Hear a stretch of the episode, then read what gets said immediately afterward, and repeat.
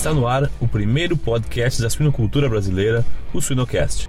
Eu acho que a curto prazo o que mais está com dificuldade é enriquecimento mental. Para mim é o que mais mais complicação tem, mais dificuldade vai ter. E a longo prazo, eu classificaria a questão da adaptação da, dos sistemas de, de efluentes para que você possa usar fibras longas, feno, palha dentro das instalações e que isso não, não remeta a problemas de entupimento e de dificuldade nos, nos tratamentos dos efluentes. Então, eu, pelo que eu percebi nas, nos diálogos e nas, nos, nos, levantamentos, efetivamente, são os dois pontos que a curto e, e, e médio e longo prazo mais preocupam as pessoas, que eu acho que vai ter mais dificuldade. Siga-nos nas redes sociais e Spotify para ter acesso a conteúdo técnico atual, de qualidade e gratuito. Na suinocultura, saúde e desempenho estão lado a lado. Assim como a MSD Saúde Animal está lado a lado do produtor com soluções que buscam melhorar a vida das pessoas, a saúde e o bem-estar dos animais. MSD Saúde Animal, a ciência para animais mais saudáveis.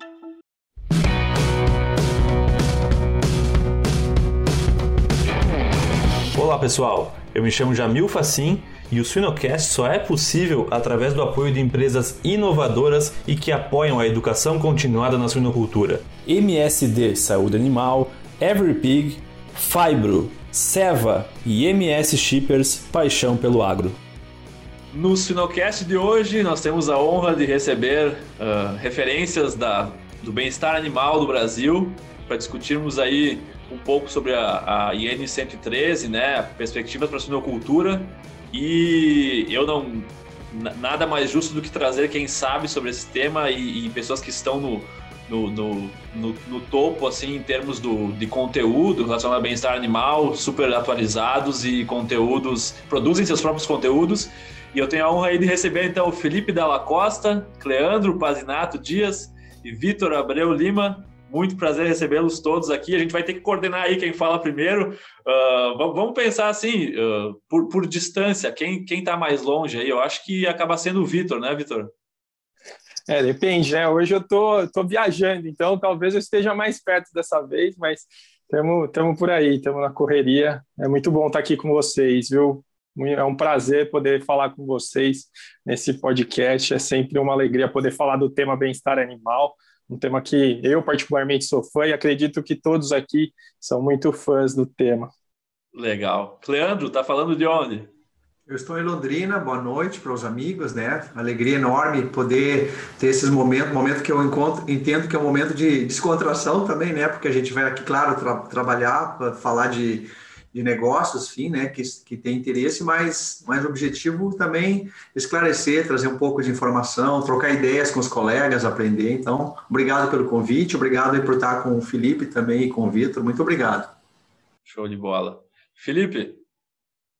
Olá, pessoal, muito boa noite a todos, cara. É, eu estou falando de Concórdia, Santa Catarina, estou aqui na, na parte oeste, quem sabe mais perto do Vitor, né, que está em Palotina aí, pertinho da gente. E satisfação estar aqui com todos vocês, nesse time aí de peso, junto com o Vitor. Foi meu contemporâneo aí na pós-graduação também, junto com o nosso colega que é consultor, o Cleandro. E muito obrigado pelo convite para participar desse material com vocês. Show de bola, show de bola. Estamos bem distribuídos ao longo da região sul, então, Rio Grande do Sul, eh, Paraná e Santa Catarina. Uh, Vitor, me conta rapidamente, assim, uh, como que tu caiu no bem-estar animal? Ah, cara, é uma história, uma história longa, mas encurtando. Foi, um, foi uma paixão que surgiu na graduação, né? Eu sou zootecnista. Eu comecei meu estágio com bem-estar animal em 2006. Já faz um tempo aí, trabalhando com o professor Matheus Paranhos, lá no grupo ético da Unesp de Abuticabal, onde eu sou formado. E em 2008 caiu no nosso colo é, validar o projeto do Welfare Quality no Brasil, que eu não sei se todos conhecem, mas é um projeto de avaliação de bem-estar animal. A gente recebeu esse convite lá do pessoal na Europa e o professor Matheus juntou um grupo para trabalhar com o protocolo de suínos, né? E eu fazia parte desse grupo.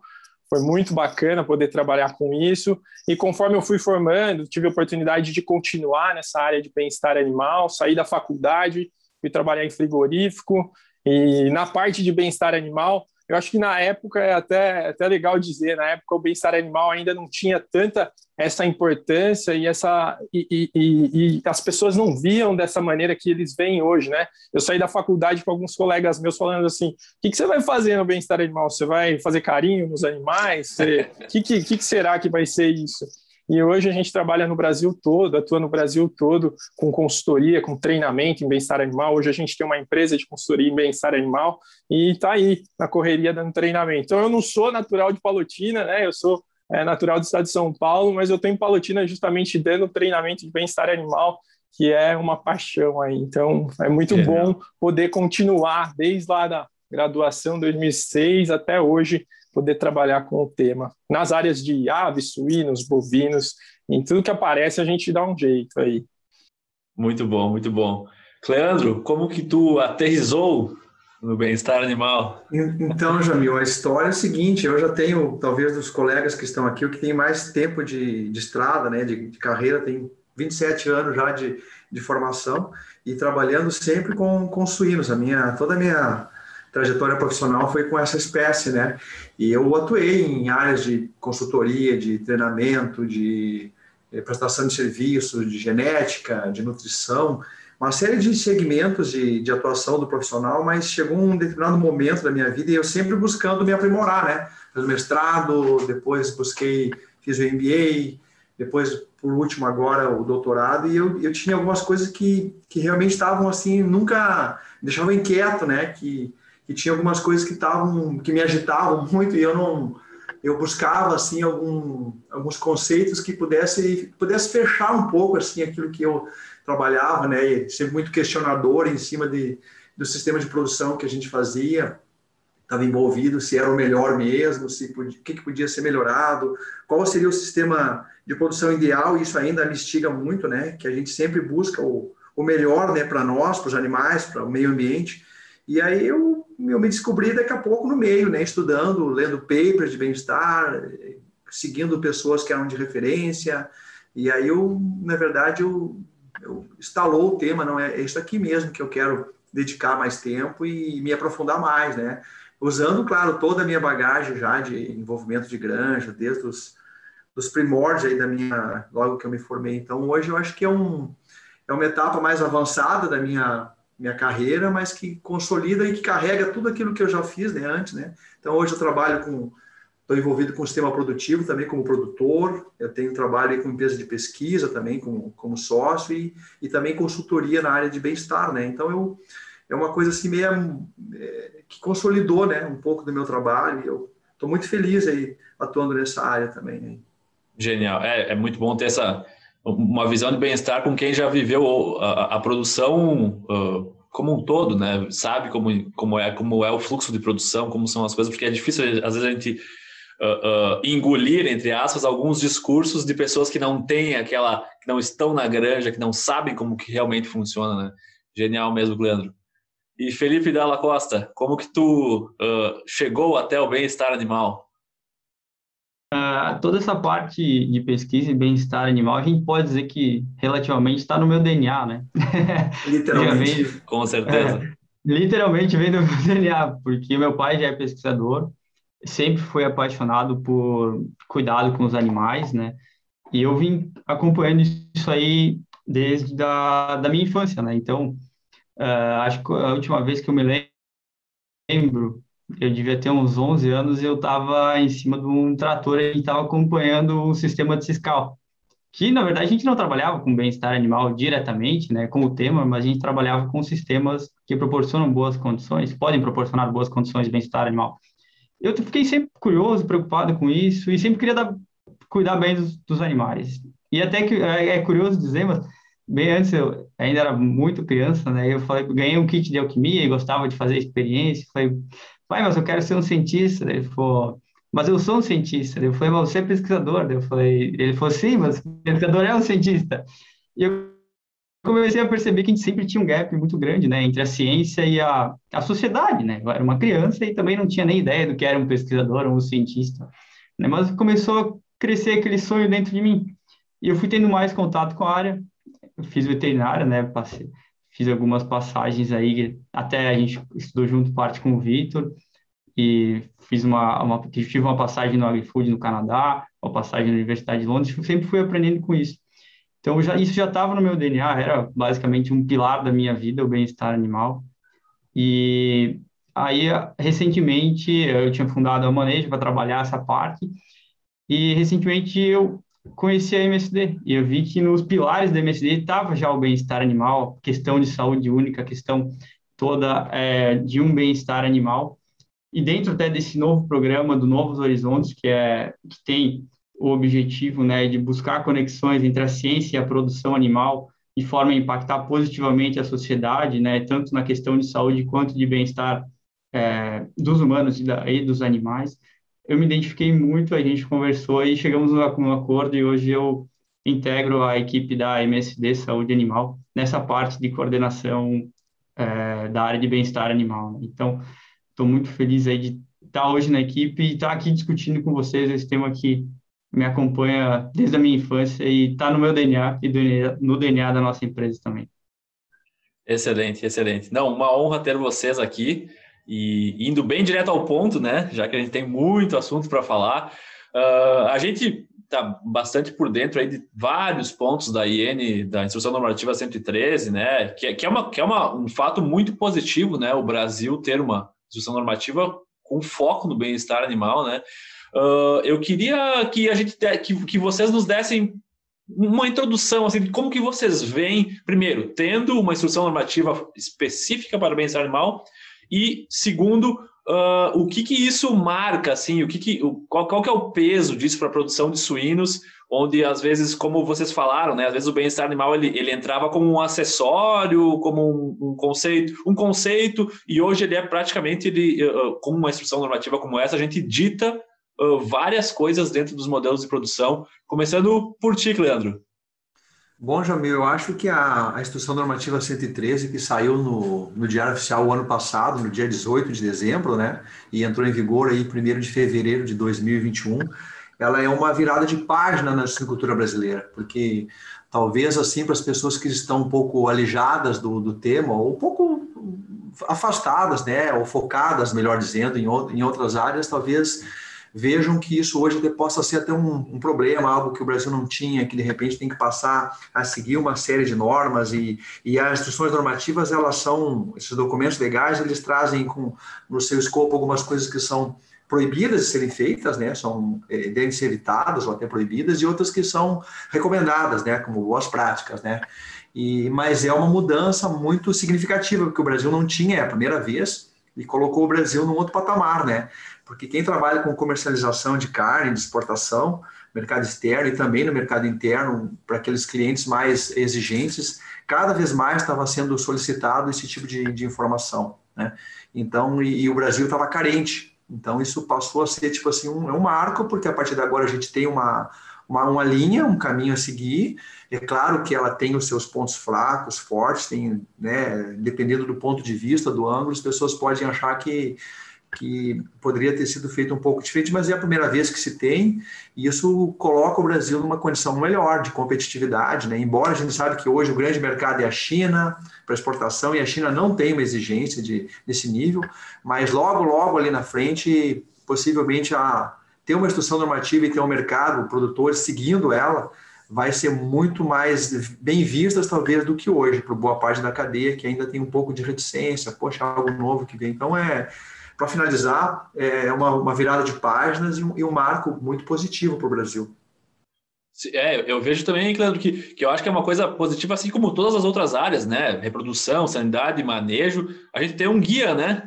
Agora a gente tem uma referência para seguir, né? Antes a gente ficava uh, refém de algumas informações um pouco perdidas, né? O, informações de especialistas ou de, de, artigos de fora do país. Agora a gente tem um, um, um guia de como que deve ser o bem-estar animal, né? E as adaptações que as governos têm que fazer uh, uh, no Brasil com prazos, né? Felipe, Vitor, qual, qual, seria a visão de vocês nesse sentido, assim, de agora termos agora a gente sabe que na, na, maternidade é isso, isso e isso. Quando a gente falar em eutanásia é isso, isso e isso. Como que vocês veem isso a grosso modo, assim, mais amplo? Eu vejo como um avanço, né, Jamil? Eu acho que é um avanço numa legislação brasileira.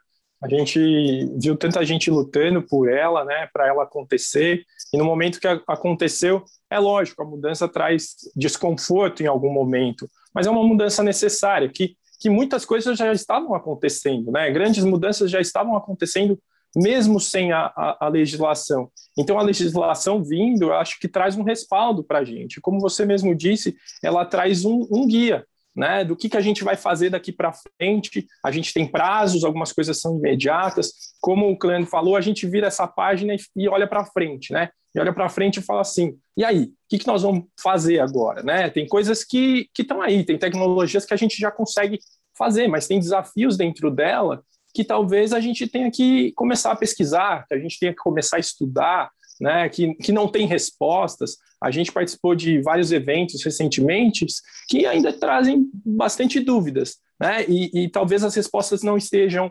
prontas. Talvez a, a, a realidade brasileira é, precise fazer pesquisa e adaptar as nossas condições. Né? Então, ela acaba dando esses prazos justamente para a gente trabalhar junto para trazer melhorias significativas para os animais, né? E como toda mudança, no começo a gente fica, ai meu Deus, e agora? Mas a gente aprende a lidar com ela e a gente, com certeza, é, não tenho dúvida que a gente tem total capacidade de, de atender e ser muito bom naquilo que a gente faz e que a gente sempre foi bom, né? A gente é um exemplo para o mundo todo, às vezes a gente não, não mostra realmente tantas coisas boas que a gente faz, né? Mas a gente desenvolve pesquisa, a gente tem uma enorme produção, a gente tem capacidade de atender diversos mercados. Ah, hoje a gente atende China, mas por que não mirar mercados mais exigentes que a gente tem total capacidade de atender, né? E a legislação traz com ela essa possibilidade. Eu acho que é sensacional, eu acho, eu acho que a gente não pode ficar refém do passado, né? E sim olhar para frente e falar, vamos, vamos que vai dar tudo certo e que a gente vai conseguir.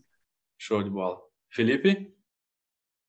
Eu vejo que há três formas da gente colocar uma mudança, né? A mais fácil e simples é a gente fazer uma imposição de lei. Então, a gente faz uma imposição de lei e todo mundo tem que seguir. Tem uma outra forma que seria a pessoa perceber que aquilo realmente traz um ganho positivo para ela. No caso da produção, poderia ser a facilidade de manejo ou a melhoria na, produtividade. E a terceira, que é relativamente a mais difícil, seria a conscientização de que isso simplesmente é bom e é certo né? E eu vejo a IN103 com uma perspectiva muito positiva, por quê? Porque dentro de, da grande parte da, das imposições, digamos assim, ou das mudanças que ela estabelece, boa parte já vinha sendo adotada pela indústria de forma voluntária, né? Então eu vejo isso com bons olhos dentro do mercado, tá? E dos prazos, não vejo grandes dificuldades em serem uh, atingidos. A gente pode ter uh, algumas dificuldades, como o Vitor comentou, de algumas outras questões mais específicas que não temos respostas, mas temos bons times de pesquisa e bons times é, de desenvolvimento para auxiliar é, no campo, né? Então, até mesmo se a gente pensar da simples parte da, da interação positiva homem-animal, onde a gente cria uma conexão uh, boa com os animais, a gente tem melhoria do manejo. Hoje, a gente estava discutindo algumas questões do nosso programa de bem-estar animal, e só para citar como exemplo, o programa Criando Conexões, que vê boas práticas de manejo dentro da produção de bovinos, é, a gente consegue simplesmente com boas técnicas de manejo, sem alterações é, drásticas em instalações ou grandes investimentos, digamos, em estruturas, a gente consegue reduzir em cerca de 50% o número de hematomas nos animais. Isso trabalhando o quê? Trabalhando a capacitação do colaborador, mostrando para ele como se fazer certo, ele entendendo a forma que o animal reage né, frente a cada estímulo, reduzindo lesões, que tem a ver com bem-estar animal, qualidade de carne, sustentabilidade e responsabilidade social com o nosso cliente, né, que vai adquirir o produto final. Então, eu vejo com, uh, com bons olhos todas essas mudanças que foram impostas.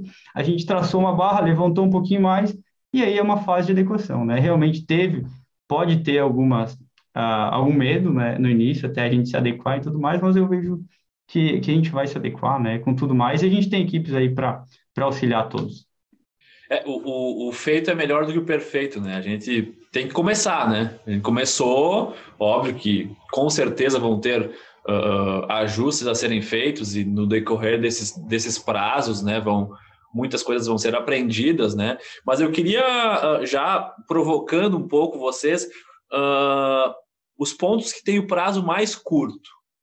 Uh, o que, que vocês veem assim que pode ser um gargalo, assim, não, não por não, não ter tempo suficiente, mas mais por ser uma questão de que com, de certa forma é um pouco mais simples uh, e o prazo é um pouco mais curto, que, que, impacto pode causar assim tanto na parte da, da, da produção assim como na parte de, de, frigorífico de mercado como que vocês veem assim essas mudanças de prazo mais curto acontecendo eu acho que tem algumas coisas acontecendo com prazo curto que, que são oportunidades eu vejo por exemplo o enriquecimento ambiental né? então a partir do momento que a, que a legislação ela entrou a gente tem que fornecer enriquecimento ambiental para todas para todos os animais, né? desde a maternidade, da gestação até a terminação. E aí a gente tem diversas dúvidas, mas ao mesmo tempo já tem algumas tecnologias resolvendo alguns problemas. Então, fornecimento de enriquecimento ambiental, ele gera um desconforto em algumas, em algumas etapas, né? Mas a gente tem algumas oportunidades. Então, a gente é, vê, por exemplo, num lugar que, que pouca gente gostaria de pôr enriquecimento ambiental, que seriam nas fêmeas, na, nas, na, na gestação e na maternidade. Então, inicialmente, a gente fala, meu Deus, e agora? Como que nós vamos é, lidar com essa situação de colocar material de nidificação? E, ao mesmo tempo, a gente vê pesquisas mostrando que o fornecimento de material de nidificação traz benefícios econômicos. Né? Então, a gente tem ganhos positivos quanto a isso. Então, talvez aí a gente tenha uma dificuldade. Né? Como que a gente vai fornecer material de enriquecimento? Que material que a gente vai fornecer? É, quais são as dificuldades? Será que esses materiais não vão gerar um problema no escoamento de dejeto da minha granja? Né? Então a gente precisa olhar com outros olhos nesse sentido. Então aí a gente tem um, um como que eu vou fazer isso agora, né? Como que eu devo fazer isso nesse momento, nessa área? Agora, para leitões, para terminação, o que, que eu posso fazer? Então, a gente vê alguns objetos sendo já utilizados há algum tempo em outros países e talvez tragam uma melhoria no momento, né? Alguns objetos, por exemplo, correntes, não é o melhor, a gente sabe que não é o melhor, que não é o, o ideal, mas eu poderia começar a mexer com isso nesse momento, para adaptar minha granja com um enriquecimento diferente, um brinquedo de plástico e ver melhorias. Então, trabalhos sendo realizados no Brasil têm tem, tem mostrado melhorias significativas com o uso de enriquecimento ambiental em, em, em diversas fases, né? Então, na terminação, eu tive a oportunidade de, de ver uma defesa de, de mestrado já mostrando que tem benefícios econômicos, né? que diminui o estresse, que o, que o animal tem uma conversão melhor. É, então, olha que oportunidade que a gente tem. Né? E, e, a gente tem que olhar sempre o copo meio cheio, senão a gente vai ficar olhando o copo meio vazio e vai falar assim: ai meu Deus, e agora? Ai, mas e a dificuldade? Tudo bem, mas se a gente não tentar, você mesmo falou, né? É melhor o feito né? Então vamos fazer, vamos ver o que, que vai acontecer, lógico, pautado, sempre com ciência, que é o que o próprio Felipe falou, que o Cleandro sempre fala, a gente estudar isso, validar, quantificar e fazer acontecer. Né? Não é simplesmente vou lá, vou jogar o enriquecimento para as fêmeas, que eu posso ter um problema sanitário, então não é isso, é pautado para a ciência. Que tipo de elemento que eu vou inserir ali? Ah, pautado pela ciência, que tipo de elemento que eu vou inserir nos animais de terminação, né? Como que eu vou fazer isso? E aí a gente consegue trazer respostas para as nossas perguntas no Brasil, porque talvez também a gente tenha diferenças. Né? Então a gente vê na Europa todo mundo na questão do enriquecimento ambiental falando, vamos colocar palha. Né? Na Europa é a palha, é a palha aqui, é a palha lá, melhorias. A gente vê a ciência mostrando várias melhorias quanto ao uso disso, mas a gente vê que o Brasil tem dificuldades. Né? O Brasil tem outra temperatura, tem outras instalações. Será que como que a gente vai fornecer essa palha? Será que a gente vai fornecer essa palha? Será que é o melhor para a nossa condição? Né? Então tudo isso tem que ser estudado numa, numa visão brasileira. Né? E a gente parar de só importar é, tecnologias, só olhar artigos científicos de fora ou exemplos de fora, porque às vezes a gente pega, é, nem fala artigos científicos, né? A gente vai fazer uma viagem, ou a gente fez, né? Fez uma viagem e viu que isso dá certo. E a gente implanta no Brasil sem, nenhuma, é, sem nenhum estudo prévio e acaba tendo um grande problema. Né? Então, eu acho que a gente tem na na implantação de enriquecimento ambiental, por exemplo, que é algo que precisa ser feito já com é, a legislação entrando em vigor, a gente já tem é, é, alguns, alguns formatos de, de como fazer, mas a gente tem muitas oportunidades de pesquisa para saber o que realmente vale a pena. Né? Então, dá para a gente começar a pensar por aí. Felipe, algum, algum ponto aí que tu vê com, com mais urgência aí, que a gente talvez a gente tenha algum, algum desafio para atender? Realmente o que o Vitor comentou sobre o enriquecimento ambiental é um ponto crítico que gera bastante dúvida na gente, tá? Ele é um desafio, ele sempre foi um desafio dentro da cadeia de suínos e ele continua sendo hoje, tá? Então eu vejo como boas oportunidades, como ele comentou, para a gente incentivar as pesquisas realmente do Brasil, que era o que a gente sempre se pauta. A gente tem que testar de acordo com cada realidade. E é, é interessante que o Brasil ele é um país que vai desde o Rio Grande do Sul até lá na ponta do norte, onde tem uma variabilidade climática muito grande, uma amplitude térmica gigantesca, e muitas vezes o que funciona no sul não funciona no norte, e o que funciona no norte não funciona no sul. Na parte de enriquecimento ambiental, isso pode acontecer principalmente com, quando a gente utiliza palha, né, em função da, da questão da, da ambiência. Uh, continua sendo um grande desafio por alguns motivos. O primeiro deles é o animal acaba perdendo o interesse pelo brinquedo ou pelo enriquecimento muito fácil, né? Se ele fica monótono. É, isso eu aprendi até com meu pai, se a gente discutir, é, a gente vai ver que é verdade, que quando a gente ganha um brinquedo quando é criança, a gente brinca, brinca, brinca uma semana, depois ele perde a graça. E com os animais é a mesma coisa. Então, essa rotatividade de enriquecimentos, essa variabilidade de enriquecimentos é um desafio que a gente tem que ter e também pensar sempre na quantidade de enriquecimento disponível, né? porque a gente pode colocar, vamos supor, uma bola como enriquecimento para um animal, mas dentro do grupo ter um dominante ele brigar pela bola. Então a gente precisa adequar também a quantidade, a disponibilidade desse enriquecimento dentro, uh, dentro da, da cadeia, né? Um ponto que eu vejo uh, que pode impactar no curto prazo, mas não é, é que pode ser relativamente simples de resolver, eu vejo a questão da densidade, não em questão de disponibilizar mais espaço, isso é relativamente simples, mas da cadeia se programar a longo prazo para a quantidade de animais alojados e a necessidade de animais para abate. Tá? Então, assim, como a gente tem um prazo longo, uh, não vejo grandes dificuldades, mas eu acho que é o que mais vai impactar, assim, a curto prazo, essa necessidade de, de, de adequação, né? E eu acho que é interessante, a gente vai trabalhar de uma forma onde a gente vai fornecer mais espaço para os animais. Isso tem uma, afeta diretamente a saúde, né, em termos de ambiência do animal, até a exposição a patógenos, e auxilia na prevenção de doenças, e tem tudo a ver com a questão de bem-estar animal. Né? O conceito de bem-estar animal para a gente, como pesquisador, é um, mas se a gente pesquisar ah, na sociedade, ah, bem-estar animal tem a ver com como o animal se sente né? Se a gente perguntar para o consumidor o que, que você acha que é o bem-estar animal, como você acha que vai avaliar, eu falo, ah, eu quero ver um suíno feliz, eu quero ver um suíno contente, com prazer, brincando com o enriquecimento. Então, a gente precisa atender essa necessidade da sociedade com é, todos esses fatores, com a disponibilidade de espaço, com o fornecimento de enriquecimento, né? porque tem uma certa uh, humanização dos sentimentos do animal com os humanos. Então a gente precisa atender isso para dar uma vida digna de ser vivida ao animal, né? Que é o conceito que a OIE difunde sobre o bem-estar animal. Sim. Perfeito. Não, exatamente, exatamente. E, e, até uma coisa que, que me veio à cabeça aqui, quando o Vitor comentou da questão do, do desempenho, né? Que eu, eu, conversa, eu conversava com, com um pesquisador semana passada e ele comentou assim, Jamil, a questão do desempenho ela é relativa, né? Porque uh, o, o, a variável resposta final ela não é o peso de abate, ela não é a conversão. Ela é, por exemplo, tu pode ter pior, uma pior conversão, mas tu vender para um mercado mais exigente. E daí quanto que rendeu esse, essa produção, né? Então é, é relativo a gente pensar essa questão do desempenho, né? E, e, e, às vezes bloquear algumas ações muito focadas em desempenho, desempenho, desempenho, aumentar a produção, mais animais, mais animais, mais animais. E, e, eu acho que muita coisa tem, tem a ver com essa questão das densidades, né? E eu queria, Leandro, que tu nos desse uma ideia assim, de como que tu vê uh, a questão das densidades, porque a gente viu na IEN que tem densidade para todas as classes de animais, né?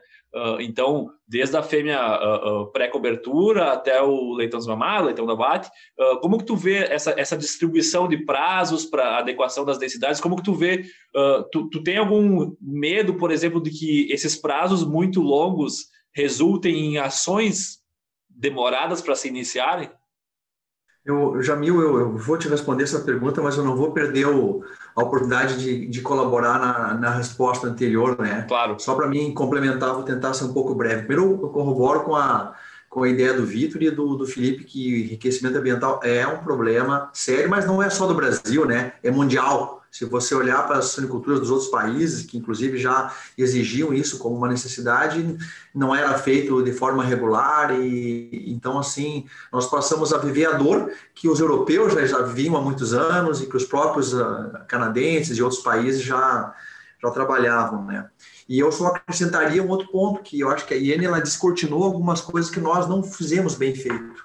Nós temos algumas coisas que a suinicultura brasileira ela nunca trabalhou legal e mesmo aí com os trabalhos, com a pesquisa do próprio Felipe, que está aí, que era de eutanásia, e a questão de, de baias em enfermaria, que eu digo assim que com a IN passou a ser obrigatório isso imediato, mas isso já era, pela, pelo bom senso, pela lógica, pelo conhecimento que se tem, que os cuidados no, fim de, no final da vida do animal, é, ou do animal em, precisa ser medicado, precisa ser separado para uma baia enfermaria, e depois ter um cuidado especial, e algumas vezes né, chegar a ser eutanasiado, isso aí descortinou uma falha da sinocultura nossa ainda, que isso é um ponto que a gente tem muito que melhorar. Né? Então, eu acho que isso, para mim, é um dos pontos assim fundamentais e um dos pontos que eu bato muito também aí com clientes, enfim, com nos momentos que eu tenho oportunidade de falar para pessoas, que a gente tem que olhar com carinho para isso e conseguir mudar, conseguir investir, transformar essa realidade. E ainda colocaria um ponto novo, ainda que é as dificuldades de trabalhar com os indicadores de bem-estar que é algo novo, que também é obrigatório, passa a ser já imediato,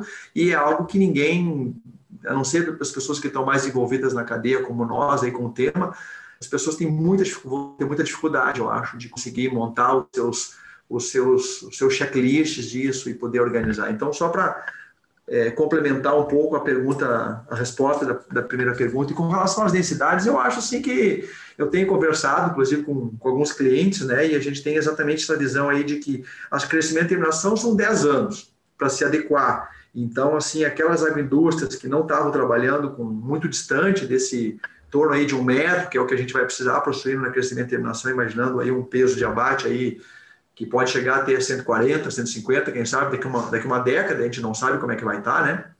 Então temos que imaginar aí já projeções de no mínimo um metro quadrado por animal, e eu não vejo que isso vai ser algo tão complexo, porque o prazo é um prazo que eu acho que é, é factível, né? E depois das outras fases, creche, isso aí está praticamente é, adequado, né? Porque as empresas já vinham trabalhando com esse 0,27, 0,30, 0,33 até metro quadrado. A parte reprodutiva, que também vai para esses 10 anos, ela também aí de fêmea coberta, né? leitoa coberta, ou seja, no lípara, de um metro e meio, dois para porca em, em, em, lactação, também não vejo com problema. O pessoal já estava trabalhando, inclusive, com, com uma referência da, da, da diretiva 2008-120 europeia, que era mais do que isso até. Então, assim, é, as densidades, eu acho assim, que a gente vai ter um pouco mais de dificuldade, para resumir, é crescimento e terminação, mas eu acho que pelo prazo as coisas até lá vão se ajeitar. Até porque nem todo mundo está trabalhando com, com um peso muito alto, muito acima de 140 ainda, mas eu acho que em 10 anos a realidade vai ser outra, né? Então, eu não vejo como problema, Jamil, para resumir. Sim, é, esse é um ponto que eu, que eu, que eu hoje de tarde eu fiquei pensando, né? Ah, esses prazos longos, né? Uh, uh, e está, está relacionado a alguma, a, a alguma possível dificuldade de, de, termos um cenário completamente diferente, né? Seja por mercado, seja por uh, commodities, seja por alguma outra condição que a gente não consegue prever agora, né? Daqui 10 anos, né? Uh, então, real, realmente, né, é um ponto bem importante se discutir. Uh, eu, no meu ponto de vista, assim, eu vejo que é que na verdade, não, não no meu ponto de vista, eu queria saber o ponto de vista de vocês na questão de como que vai ser adequado qual que vai ser o caminho? Por exemplo, vai ser colocar menos suínos em uma instalação pré-existente ou aumentar, buscar novas instalações para, uh, entre aspas, desovar esse número de animais e com a produção cada vez aumentando. Como que vocês veem as agroindústrias, as empresas produtoras de suínos seguindo esse caminho? Pelo que a gente tem visto, tá, o pessoal, uh, não só em função da que, dessa questão, mas em função da maior demanda uh, do mercado por carne suína, a gente tem visto a ampliação no número de instalações, tá? E o pessoal já vem buscando essas adequações nessas novas instalações dentro planeja do planejamento. Novas instalações e, e não readequações das atuais. Não, é. Pelo amor de Deus, não vamos fazer puxadinho, né, pessoal? É. Só dá problema. Isso eu vejo que, que é um ponto Uh, aquela ideia da, da, gente gostar de uma gambiarra, né? É, é, é, é o primeiro passo para alguns erros, né? Ah, para conseguir uma adequação, eu faço um puxadinho aqui e eu consigo, na, na matemática ali, fechar bem certinho na metragem necessária. Então, é, eu acho que é essa, isso tem que ficar bem claro, né? A gente tem que adequar realmente adequando, né? É, e esse era um problema bem grave que a gente via no passado. A, o pessoal queria ampliar a, a produção né, por, por unidade e fazia um puxadinho, depois fazia puxadinho do puxadinho e mais um puxadinho. E aí, quando a gente via, não tinha mais a baia hospital, porque virou uma baia normal, né? E o corredor estava quase virando uma baia também. E esse, não é assim. Não é assim porque não é bom para o produtor e não é bom para o animal e também não é certo. Né? Se a gente pensar no retorno para a sociedade, gente, uma alta densidade tem alta incidência de enfermidades e alto uso de antibiótico, muitas vezes desnecessário. Né? E nessa campanha da OMS, e que toda é, a nossa empresa também vem adotando de redução do número de antibióticos, a gente precisa trabalhar com prevenção. As técnicas de prevenção incluem boa ambiência, boa alimentação, boa saúde, que vem através da prevenção de vacina. Só que se a gente começa a, a estimular o contato e com patógenos, maior risco de ocorrência de doenças, a gente diminui a produtividade. E aí vem de encontro que você comentou antes, amigo, de que não é só o ganho de peso ou o peso final que dita a produtividade, mas sim quanto eu gastei se eu produzir de forma correta. Não adianta eu começar a usar medicamentos de forma inadequada para corrigir um problema de manejo. Mais vale eu manejar ele corretamente e prevenir problemas do que tentar apagar incêndio, né? Então, se tivesse uma palavra-chave dentro, seria prevenção. A preven... É sempre melhor prevenir do que remediar, né? Então, é, evitar essas, apagar incêndio com puxadinhos ou outras gambiarras que a gente vê dentro, né? De algumas que a gente via dentro de algumas unidades antigas, né? Então, eu acho que vem se melhorando essa cultura, principalmente na suinocultura e na avicultura, pela verticalização do sistema, né? Uh, um, um, outro exemplo aí que eu diria que, que, é, que é um exemplo de puxadinho, uh, eu vejo que é a questão das múltiplas origens, né? Que, que, que na parte da IN, quando fala da, da, mistura de animais, né? Não, não é propriamente dito mistura de origens, né? Me, me, me, me corrijam se eu estiver errado, né? Mas é, é, é a mistura de animais uh, e, em baias, né? Esse é o ponto, né? Mas acho que realmente estaria. Se, se eu, eu, sem ser especialista em bem-estar animal, acho que, eu, que algum ponto que pudesse cobrir essa parte de, de, de múltiplas origens seria interessante para uma atualização. Mas queria ouvir uh, de ti, Cleandro e Vitor, dessa questão de, de, de como, como as empresas estão se. se... Vocês estão apontando. Uh, é, é, que a, a, vocês apontam, só que não, vocês não estão na mesma posição para todos, né? Tá todo mundo atrapalhado aí. Né? Tá todo mundo com múltiplas origens e a gente tá perdido, tá? Então essa é a resposta chave. Realmente, eu vou só complementar aí, até o Vitor e o Cantos decidirem. múltiplas origens é, é uma questão que pode ter problemas sanitários muito graves, né? Porque a gente mistura diferentes desafios sanitários no mesmo local. Né? Não é, não diria que, é, que fosse um puxadinho, porque a, a produção é muito dinâmica, então muitas vezes um produtor amplia a granja, outro não, e isso vai interferindo. Né? Nesse ponto, digamos que uma granja, se fosse ver do status sanitário, uma granja de ciclo completo teria vantagens, né? Por ser uma origem só. Claro, claro. Mas, Cleandro, eu realmente quero te escutar sobre, sobre essa questão da, da, da mistura, né? Porque, ao, menos para mim, não ficou tão claro assim do que seria a mistura, né? Não, eu acho que a, a IN é exatamente isso. A IN ela não está falando de, de, de, mistura de origens, ela fala realmente de mistura de animais dentro de um mesmo grupo, que é, que é uma baia, é a unidade de onde eles vivem, né? Aquele ambiente, então. E ela tem, é, se não me engano, são sete ou oito é, tópicos que são sugeridos como boas práticas para serem feitos para que você mitigue você minimize esse impacto negativo da mistura, que é uma coisa normal, que não temos como o nosso setor produtivo ficar sem misturar suínos.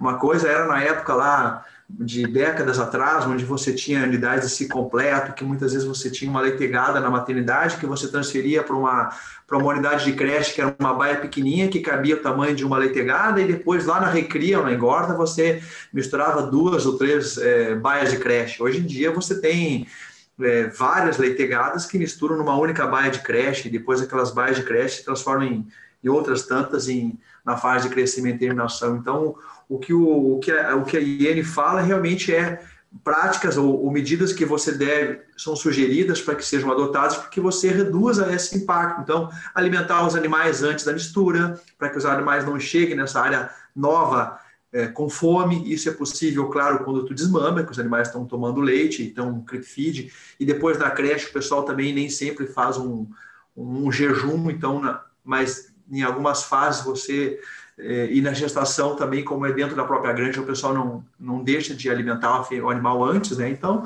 é, fornecer alimentação do piso, que é uma coisa que, que nem sempre o pessoal também gosta de fazer, porque você muitas vezes acaba perdendo um pouco de ração, não introduzir um número pequeno de animais, tentar fazer uma mistura sempre maior, no mínimo três por vez. Então, tem algumas medidas que são colocadas, colocar anteparos, que os animais tenham condições de, de fuga, né? É, tentar manter os, os grupos é, é, anteriores na outra baia de mistura para que você tenha animais que já se conheçam, sejam familiarizados, enfim. E com relação à pergunta que você fez aí das múltiplas origens e dos sistemas produtivos brasileiros, aí as grandes é, pirâmides, enfim, a gente vê que esse é um, é um problema no sul do Brasil, né, Jamil? Isso se tu pegar centro-oeste e a região onde tem uma suinicultura mais, mais jovem, né, e projetos com uma escala maior, esse não chega a ser um problema tão grande. Claro que algumas agroindústrias isso existe. E eu vejo um esforço muito grande das agroindústrias para tentar minimizar, concentrar isso em, em pirâmides, né, não misturar pirâmides diferentes, mesmo que façam essa mistura de origem, mas fazer dentro obviamente, da mesma pirâmide e, e geralmente no sítio 2, que é onde você consegue também mitigar os impactos, né? Então você tem uma UPD ou várias UPDs que elas é, é, alimentam uma creche maior, geralmente essa creche no sistema Win Finish, né, o Linolaut, onde você, né, e depois isso aí vai, cada descreche vai, é, não vai ter mais misturas na, na, engorda, né, na crescimento e terminação, você vai ter uma mistura de origens naquele, no sítio 2. Isso é o que a gente percebe que é a forma que, que as agroindústrias, de maneira geral, quando tem que, quando não podem evitar a mistura de origem, faz dessa maneira. E eu vejo um esforço delas tentarem escapar um pouco disso, porque sabe que tem que gastar mais com mesmo com prevenção, com, com tratamento e tem tem perdas, né? Então eu vejo que isso tem um esforço, mas eu acho que o sul do Brasil, Santa Catarina, Rio Grande do Sul, é, nas regiões que tem o mais tradicional, até a região do Paraná, uma parte do Paraná tem um pouco mais de dificuldade ainda, porque ainda tem essa, essa realidade ainda, né? Mas eu acho que com o tempo isso tende a mudar. A não ser que tenha outras alternativas, né? Porque sabe, hoje aí tem uma produção em bandas, tem coisas que surgiram que vieram para facilitar esse trabalho, né? Para reduzir um pouco esses impactos, né? Então, Sim. esse é o meu ponto de vista aí. Não, sem dúvida, sem dúvida. E, e, e um dos pontos que eu acho que a gente, entre aspas, toma mais pau aí por tanto por consumidor como por algumas mídias sensacionalistas. Eu acho que é o setor de maternidade, né? Quando a gente fala de, de, do leitão, do que é feito com o leitão, quando a gente toca em alguns pontos que são visualmente um pouco mais sensíveis, assim, né? E, e eu acho que talvez essa seja, no meu ponto de vista, uma das grandes evoluções, né? de a gente entender que algumas coisas são necessárias, mas que elas devem ser feitas com com, levando em conta alguns pontos, né? E eu queria escutar de ti, Vitor, o que que tu, tu vê, assim, da IN uh, uh, na parte do setor de maternidade, principalmente falando dos leitões, mas também falando um pouco da porca, né? Uh, o que que tu vê, assim, que, que foi, que é sensacional a gente ter isso, o que que tu concorda, o que que tu discorda, como que tu enxerga o setor de maternidade no, na IN 113? Eu acho que trouxe várias coisas boas com relação aos manejos de leitão, né? Mas coisas ainda que a gente vai ter que, que trabalhar, né? que vai ter que, que, que também fazer ciência no, nessa questão que a gente já discutia na parte científica. Mas, por exemplo, é, o desgaste de dente já era algo que já estava sendo é, deixado de lado em muitas indústrias. Muitas indústrias começaram a fazer o desgaste de dente só em animais que eram realmente necessários. Né? Então já tem grandes agroindústrias que já estão trabalhando, muitas das exigências já são, já acontecem é, em loco. Né? Então, já existe essa mudança e eu vejo que algumas coisas são mais fáceis do que outras. Né? Por exemplo, a questão da amostra, né, da identificação dos animais, ela ainda é um desafio em, em, algumas empresas, mas a gente vê em outras empresas que isso já está sendo abolido, já tem esse compromisso de mudar esse tipo de, de identificação dos animais. E vem de uma forma é, positiva, né? O, o, corte da orelha não, não é um manejo legal. Né? E a questão, por exemplo, que é um desafio, e a gente falava do, do enriquecimento ambiental, mas que também é um, um, desafio mundial, é a questão do corte de caldo. Né? A gente ainda vê uma dificuldade de não de, de, de deixar de cortar a cauda. Né? Então, é, vários países têm a mesma dificuldade. A gente vê grandes grupos estudando alguma maneira de evitar o corte da cauda mas que a gente vê diversos fatores que influenciam. Então, não cortar a cauda, em alguns momentos, é, é muito mais prejudicial. Né? Então, a gente vai ter problemas porque não cortou a, a, a cauda do animal. E no caso, a, a, legislação até ela fala né, do corte do terço final, que é algo menos é, prejudicial e, e, e que ela ela permite, lógico, mas é, com orientação do veterinário, com orientação na produção, e que a gente também tem que pesquisar de que forma que a gente consegue melhorar. Então, por exemplo, o simples uso de enriquecimento ambiental não é suficiente para a gente deixar de lado um manejo como esse. Então, a gente tem muitos desafios. A gente gostaria de não fazê-los, né? Por exemplo, o corte, acredito que muitos gostariam de não fazer, mas ainda tem o desafio, ah, se eu não faço, é, eu posso ter um, um, um prejuízo lá para frente. A castração, por exemplo, é um que já está solucionado com a questão da imunocastração, então a gente já não vai ter mais a questão da, da castração, que a gente fala cruenta, né? Já vai ter que ter o uso de, de anestésicos, de analgésicos nos animais, mas que é, alguns dados falam que mais de 80% das agroindústrias já utilizam a imunocastração. Então, Algumas coisas já estão acontecendo, né? Algumas coisas são desafios que a gente vai ter que vencer, como o mundo todo está tentando vencer, né? E, e, algumas a gente já solucionou. Então, é, tudo exige é, uma discussão, um conhecimento, uma pesquisa que a gente vai ter que, vai ter que trabalhar, né? E as próprias, né, para dar uma, é uma discutida mais também. Já alguns países já falam da maternidade não ser nas gaiolas. Né? E como que a gente vai fazer para não ter as maternidades nas celas, nas gaiolas? Como que a gente vai tirar? É, como que, que, quais são os problemas de tirar? Né? A gente vê pesquisas mostrando que aumenta esmagamento de leitão, os problemas que tem, mas que já é uma perspectiva. E aí, como que o Brasil vai fazer isso daqui a alguns anos? Será que a gente vai ter que pesquisar? Será que a gente vai ter como fazer? Então, não adianta a gente também só olhar a, a legislação e engessar, mas a gente também tem que olhar lá para frente. O que está acontecendo? Né? A legislação veio como um avanço, mas tem outros avanços que a gente também já tem que começar a vislumbrar nesse oceano que eu digo de, de oportunidades né, que a gente tem. Sem dúvida, sem dúvida. Felipe, tu acha que numa próxima uh, legislação ou numa atualização da instrução normativa, a gente pode ter uh, esse ponto que o Vitor comentou de, de fêmeas uh, em lactação criadas soltas, pode ter algum toque nesse ponto? Sim, eu acredito que sim, isso é bem passível de acontecer. É, o mercado consumidor ele vem demandando cada vez mais um conhecimento de o que acontece, né? E aí tem aquela, a, aquele ditado, o que nós fazemos importa e como nós fazemos importa. Então, eu acredito que é possível, mas a gente precisa ter um pouco mais de desenvolvimento e pesquisa nesse setor, porque realmente, se a gente soltar simplesmente em baias coletivas de parição, a gente pode ter graves problemas de bem-estar animal. E se a gente pensar, isso não é uma invenção, tá? Não é algo novo. Uh, na época do Vitor, não, que o Vitor é um pouquinho mais novo.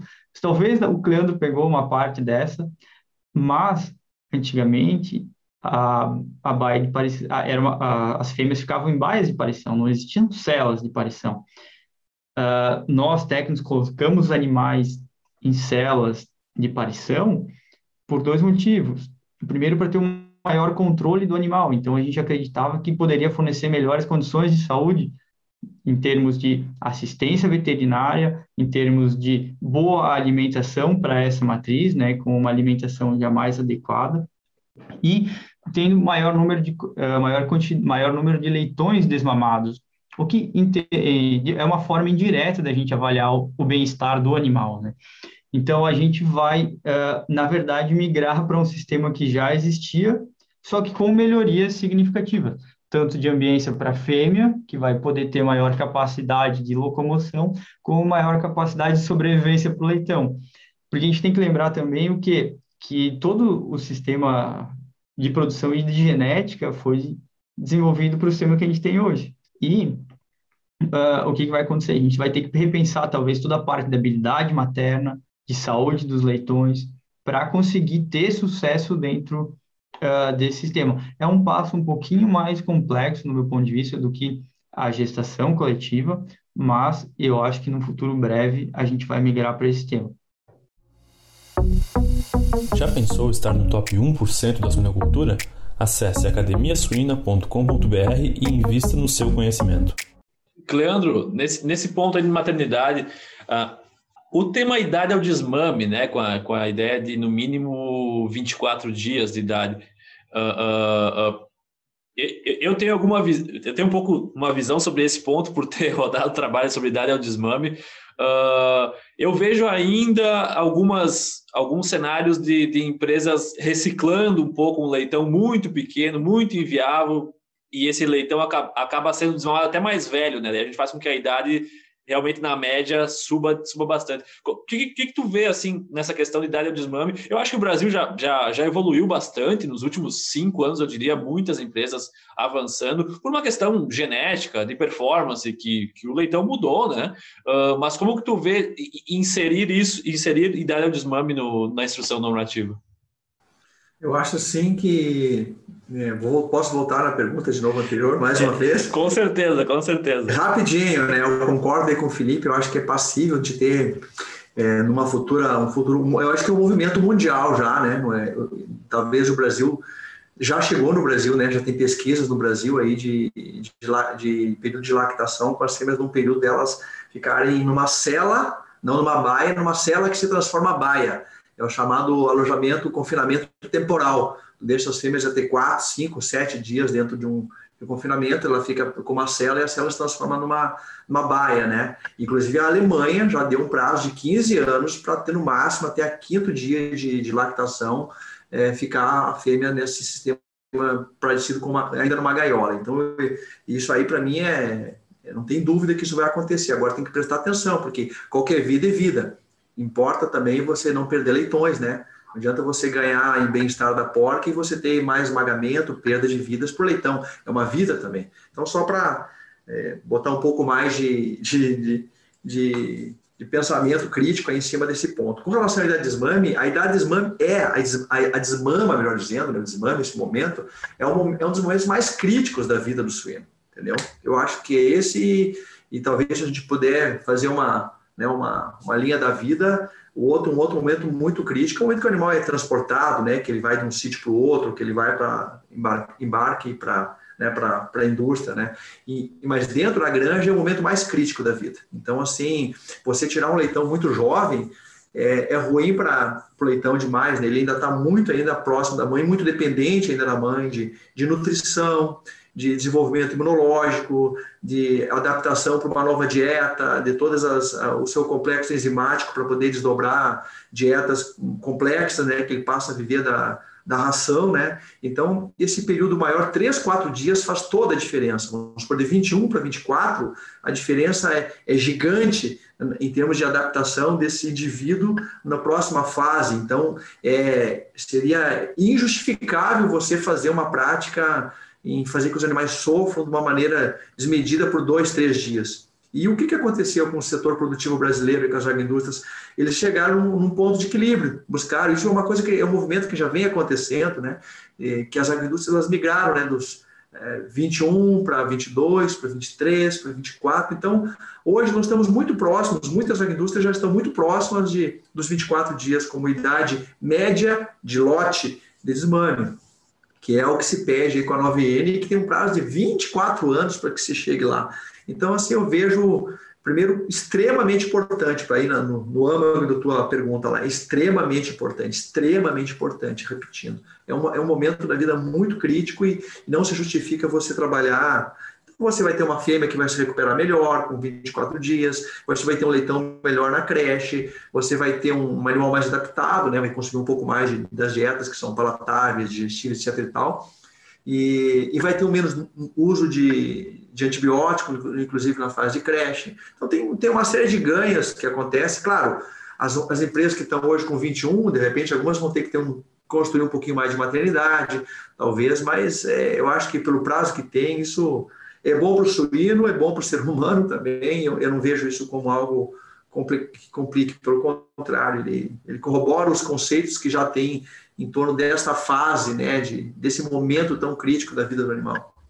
É, sabe, Cleano, que isso é uma das coisas que uh, uh, talvez a idade ao desmame seja um dos, um dos, pontos que mais tem ganhos indiretos, né? E na cadeia como um todo, né? não só na performance desse animal, mas em termos de, de da, da, própria fêmea desmamada, né, uma fêmea que vai que ela tem mais tempo de involução uterina e, e otimização de vários outros pontos, né? Eu acho que isso é e, e, e, é engraçado se olhar toda a iene tem vários pontos que têm relação um com o outro, né? E um ponto vai ajudar o outro aqui ali, né? Eu acho que esse é, é um grande ponto e até acho que o Felipe tem alguma coisa a comentar aí, Felipe.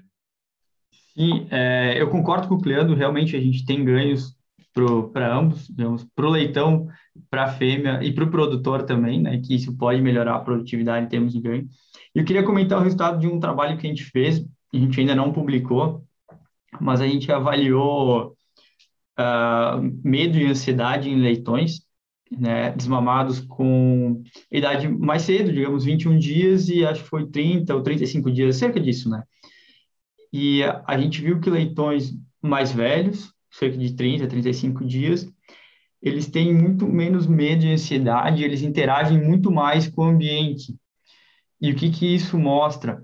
É que se eu colocar na creche leitões de 35 dias, é, que além da janela imunitária ser diferente, eles têm menos medo e ansiedade, eles exploram melhor o ambiente, têm maior capacidade de sobrevivência, assim, extrapolando um pouco, porque eles conseguem buscar um alimento de uma forma é, com mais vigor, né, de uma forma melhor. Então, ele tem, teria uma ele poderia ter uma capacidade de adequação ao meio muito melhor do que um leitão muito jovem, né, mais novo, mais fraco e assim não tão eh, desenvolvido no seu sistema psicossomático, né, de uma forma mais uh, científica.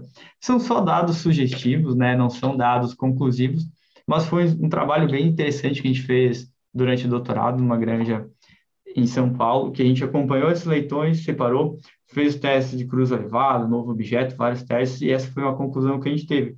É, não tem muitos dados com isso, né, para ser algo mais conclusivo, mas foi um trabalho bem interessante, né, e junto com a IN, quem sabe, de novas oportunidades de pesquisa para a gente que prove que realmente é melhor. Né? A gente vai ter um ganho com a fêmea, um ganho com o leitão na maternidade e um ganho com o leitão na creche também, né, em termos, digamos, talvez de sobrevivência ou de adequação. Não, tu sabe que tem, tem um, um, um, grupo lá da Michigan State University, lá com o Adam Moser, eles fizeram alguns trabalhos, eles fizeram muitos trabalhos avaliando o desmame precoce, idade, diferentes idades, uh, uh, muito focado em, em, padrões sanguíneos, né? Uh, e, e, eles avaliaram perfis hormonais de, de várias espécies, incluindo humanos, eles têm uma parceria com o laboratório de humanos, perfis hormonais que indicam uh, leitões com perfis depressivos, com alta ansiedade, e, e, e, tudo relacionado com o desmame precoce, né? Então, esse é um... Claro, a, a gente não é atacado, por exemplo, por, por, por mídias ou por consumidores, por isso, porque isso é uma coisa muito mais profunda, né? Mas eu acho que é, vai da nossa consciência, né? Zootecnistas, veterinários, a entender que a gente, que a gente tem uma resposta a gente está fazendo um animal com 20 dias entrar em estado de depressão. Né? Então, é, é uma coisa que a gente tem que, que, que prestar bastante atenção. E fazendo uma correção, né? Eu, quando eu perguntei para o Cleandro, eu falei mínimo 24 dias, e é a média 24 dias, né, Cleandro? É isso aí, né? Ah, esse é um ponto que, que me chama bastante atenção, porque uh, se a gente for pegar um sistema de, de, de manejo em bandas, às vezes a, a, a, média não diz muito daquela amplitude gigante que pode ter, né? Esse é um ponto que eu, que eu fico um pouco apreensivo, porque se a gente pegar aí uma semana de partos, nós vamos ter uh, leitões mamando com quase 20 dias. Então a gente está 21, 20 dias, né? Então a gente está meio que naquela faixa ali que a gente já fazia, né? Pegando o gancho, Jamil, que você falou, eu acho que, que vale a pena a gente ressaltar que hoje, na parte de bem-estar animal, a gente fala muito de estados mentais, né? O próprio Felipe falou do medo, da ansiedade, você também falou sobre isso. E às vezes a melhoria ela não traz benefício produtivo diretamente, né? Mas a melhoria traz um benefício para o animal, né? E só de trazer o benefício para o animal, isso tem que bastar. Né? Então a gente fala, ah, tem alguns manejos que não dá para fazer, né? É, a gente tem dificuldade, tem desafios, vão dar mais problemas. Então a gente precisa resolver. Não que seja fácil, eu sei, eu estou no setor produtivo, eu sei que não é fácil. A gente queria fazer de várias formas e até é, sempre fazer melhor. Eu acho que todos aqui têm essa vontade. Mas a gente não pode deixar isso de lado. Fazer porque vai ser melhor para o animal. Né? Então, ah, eu forneço um enriquecimento ambiental, por exemplo, que eu não tenho ganho financeiro. Poxa, mas eu tenho um ganho de expressão comportamental, eu tenho um ganho que eu vejo mudança no comportamento do animal, e, e, e isso já tem que valer a pena. Né? Então, eu acho que a gente tem essa oportunidade, a, a IN abre essa oportunidade, e, e a própria ciência do bem-estar está tá, tá focada nisso agora. Né? Então, poxa, é, não tem resultado produtivo, mas eu estou vendo a melhoria no animal. Então, isso tem que vir, isso tem que vir na consciência de, de todos os futuros profissionais, os produtores, e falar assim: é, eu vou fazer porque é bom e porque eu gosto e porque vale a pena para o animal ah, eu vou gastar um pouco mais, mas vai ter melhoria significativa para o bem-estar. Né? Então, eu acho que a gente tem que ir para esse lado. A gente tem desafios, a gente sempre vai ter desafios e o mercado vai sempre cobrar isso da gente. Mas se a gente colocar isso é, no nosso âmago, vamos dizer assim, na nossa meta, a gente vai ter, ter, ter, melhorias significativas. Eu acho que o Cleandro falou, falou muito bem ali na hora que ele falou assim, é, é, mas a gente tem que pensar que uma vida é uma vida né? E, e qual, a gente fica, ai, qual vida que, que, que vale mais? Não, não, tem vida que vale mais, são todas uma vida. Então, se a gente consegue melhorar essa vida de um animal, já valeu a pena. Eu falo isso muito nos meus treinamentos. Se você melhorou a vida de um animal, então se você manejou melhor, se você percebeu que o animal não vocalizou, se você percebeu que o animal não empacou, já valeu a pena. Aquele seu dia valeu a pena para aquele animal. Né? Então, a gente sempre fica procurando a, e, e, a gente tem isso, eu como formação tem, não, precisa mostrar que vale a pena financeiramente, mas eu não quero precisar mais mostrar isso, eu quero mostrar que, que é bom, então vamos fazer porque simplesmente é bom para o animal. Né? Eu acho que a gente está tendo essa oportunidade, né? então eu acho que, que vale a pena a gente insistir. Ah, não tem como fazer, então vamos testar, vamos, vamos estudar, vamos, vamos fazer diferente. Ah, vai precisar dar mais espaço. Então vamos dar mais espaço, talvez é, vamos valorizar mais esse produto, né? Você mesmo falou, a conversão talvez não seja é, é, a melhor forma de avaliar. Né? Talvez eu tenha um mercado. O, o, o Cleandro pode falar com, com mais é, certeza. Ele trabalhou com o suíno ibérico lá. Né? Espaço não falta, o, o, o animal está solto, mas o valor agregado que ele tem, poxa, e a vida que ele tem, né? E, é, precisa avaliar também, né? Não sei, é, o Cleandro teve lá, mas lógico, em toda situação a gente tem situações boas e ruins. Mas se a gente fazer valer a pena, né? E ter orgulho do que a gente faz sempre, eu acho que é o caminho, né? Mas lógico, sempre buscando melhorar, sempre pautado por ciência, sempre pautado por essa vontade de mudar mesmo. E é só complementar, né? A gente pensa na produtividade, a gente pensa no lucro o lucro é só uma consequência e ela vem de quando a produção tem bons propósitos e boas interações, interações positivas. E isso tem a ver totalmente com o que tu falou dos estados mentais do animal. Se eu proporciono boas condições, se eu tenho um leitão menos estressado, se eu tenho um leitão é, mais apto a se desenvolver, com certeza eu vou ter lucratividade, né? É extremamente difícil a gente ver uma, é, algum problema longe quando a gente tem isso. E se a gente puxar bem antigamente, quando a gente fazia muita parte de embarque, uh, um dos grandes depoimentos que eu ouvi, você também ouviu já, acho que o Leandro já ouviu também, é, é de que a gente melhorava a vida das pessoas com esse treinamento através das interações positivas. É, muitos depoimentos eram assim, nossa, antes a gente fazia o embarque dos animais e chegava em casa muito cansado, estressado, porque era muita gritaria, era é, muita batida, muita interação homem-animal, e eu chegava muito cansado, estressado, às vezes eu brigava com a família. E, cara, muito obrigado, porque agora eu interajo de forma mais positiva, é muito mais tranquilo o meu procedimento de manejo, eu interajo de forma positiva com os animais, e a minha própria família falou que eu chego melhor em casa. Então, assim, tem toda uma parte social que vem, vem junto, né, dessa interação, dessa boa interação, dessa conexão positiva entre os homens, o animal, o homem, no caso, é, o manejador ou a manejadora, né. E, e um ponto que é bem curioso, a gente viu que muitas vezes as mulheres têm interações positivas muito mais fáceis com os homens, que os homens, né, do que com os animais. Então, a gente tem que buscar sempre estimular isso, pensando no final. Se a gente tiver os bons propósitos, tiver uma boa relação com o animal, o lucro vai seguir aquela propriedade. Não tem como ser o contrário. Né?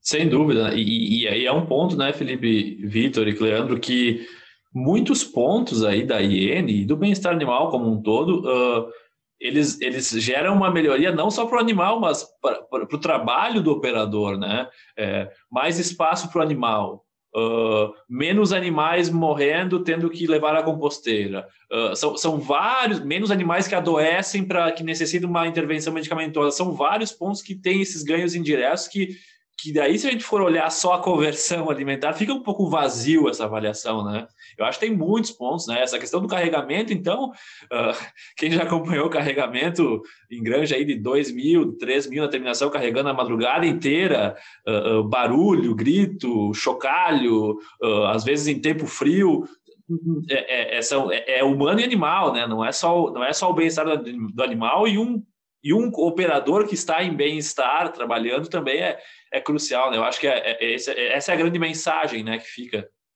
desse ponto. Jamil, quero te fazer uma pergunta agora. Fala, Felipe. Quando tu vai andar de avião, tu é carregado ou embarcado? Olha aí. Eu sou embarcado. Então, quando a gente vai transportar suínos, a gente embarca eles. Se fosse carregado, parece que é uma mala ou uma caixa, não parece? Então, Exato. a gente tem que cuidar com essa conotação das palavras que pode ter um impacto. Tá? No, no, dicionário é a mesma coisa, praticamente, mas é bem diferente. E é um termo, desculpa, é só uma brincadeira, porque a, todo mundo, a, todo mundo não, as grande parte das pessoas falam, ah, a gente vai carregar a suíno. Você não vai carregar o suíno no colo, você vai é embarcar é ele. Se você tiver, antigamente eles embarcavam, eles carregavam. Se não tiver a rampa de embarque adequada, como tem na ele, ali com no máximo 20, 25 graus, realmente ele é carregado, né? Tem levanta a traseira e vai de carrinho de mão. Aí realmente é um problema de bem-estar animal. Mas era só uma brincadeira. Não, tá certo. Não, mas é que eu acho que, é, eu acho que a, a comunicação nesse sentido também é importante, né? Porque quando a gente fala, o, a gente ouve muito falar ah, o corte de dentes, né? Não se corta dente de leitão faz muito tempo, né? Uh, então, é, é, ah, carregar o animal, né? Esses pontos acho que, é, que, é, que faz parte do, do, da nossa formação para também uh, comunicar as pessoas que às vezes são leigas e que só compram o produto que a gente produz, né? É, eu, eu, trabalho com frigorífico e tem um termo que geralmente a gente usa na, no abate que, que é muito normal para técnicos, né? Que a gente fala assim que a gente vai dar o choque no animal para depois sangrar. E é a mesma situação, a gente não vai dar choque em ninguém ali, a gente vai insensibilizar o animal para sangrar. E o termo, né, ele traz um, ele carrega um, uma mensagem tão pejorativa e negativa, o choque, quando você fala o choque, eu lembro uma criança enfiando o dedo na tomada e tomando um choque e sentindo dor. Então, quando a gente fala isso para uma pessoa que não tem conhecimento técnico igual ao nosso, para ela é: meu Deus, o que, que vocês estão fazendo? Então, é, no, no, frigorífico, eu acho que é uma, é, um, é, uma das coisas que a gente mais bate na tecla é a questão da insensibilização.